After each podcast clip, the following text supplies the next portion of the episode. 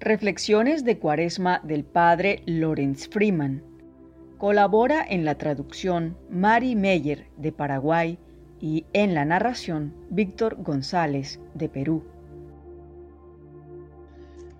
Jueves de la segunda semana de Cuaresma. Un intelectual ateo que conocí me dijo una vez, ojalá fuera un católico que pudiera creer que encender una vela para alguien en problemas pudiera servir de algo.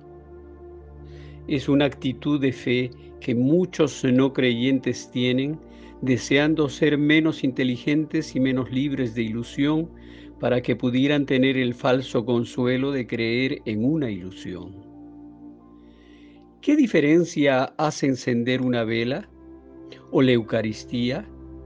O cualquiera de los tipos de oración que parecieran aliviar nuestra ansiedad o soledad, pero que no hacen ninguna diferencia en la causa del problema? Al igual que comprar un boleto de lotería, sabemos que no ganaremos, pero igual lo compramos. Pide y recibirás. Busca y encontrarás. Llama y la puerta se abrirá especialmente en tiempos de angustia. Fatalmente, estas palabras pueden malinterpretarse. Lo que realmente quieren decir solo se puede entender cuando hemos descubierto lo que no quieren decir. Descubrir su verdad sacude nuestra idea de Dios hasta las raíces y disuelve las ilusiones que tanto tiempo hemos tenido y atesorado sobre nosotros mismos como hijos de Dios. Los niños tienen fuertes expectativas. Por ejemplo, clamas en tu valle de oscuridad pidiendo el fin del dolor, el alivio o un buen resultado de todo lo que estás pasando. Durante la Primera Guerra Mundial, los soldados en las trincheras escuchaban toda la noche cómo sus compañeros heridos morían solos en esta tierra de nadie. Al principio, clamaban a Dios para que les salve. Pero justo antes de morir, simplemente llamaban a sus madres.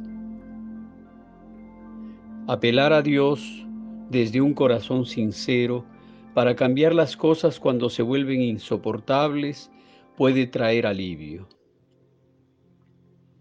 Pero cuando la oración regresa sin respuesta, regresa al remitente y las cosas continúan empeorando el alivio cambia desconcierto y desesperación. ¿Cómo puede Dios ser tan cruel, tan insensible a sus hijos? Es entonces cuando nuestra versión de Dios comienza a morir. Los dioses del mundo antiguo, quienes dependían de la devoción y credulidad humana, comenzaron a desaparecer cuando la gente dejó de creer en ellos y transfirieron su lealtad a nuevos dioses. Los dioses falsos siempre mueren y nuevos nacen. Pero es muy difícil descubrir y aceptar que el Dios al que rezamos con tan sincera esperanza está en silencio porque no existe. Sin embargo, ese mismo silencio terrible y negativo puede convertirse en el verdadero silencio del Dios viviente. Tenemos que soportarlo, sentarnos en Él, aprender a esperar sin esperanza, porque la esperanza sería esperar lo equivocado.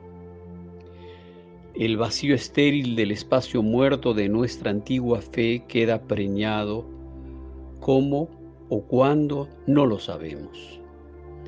A medida que el Dios recién nacido y verdadero crece en nosotros, sentimos esperanza y alegría al sentir el movimiento de vida. Esta es la espiritualidad del desierto de la cuaresma. Permitir que lo recién concebido se forme mientras aguantamos, esperando, sin contar con aquello que consideramos esperanza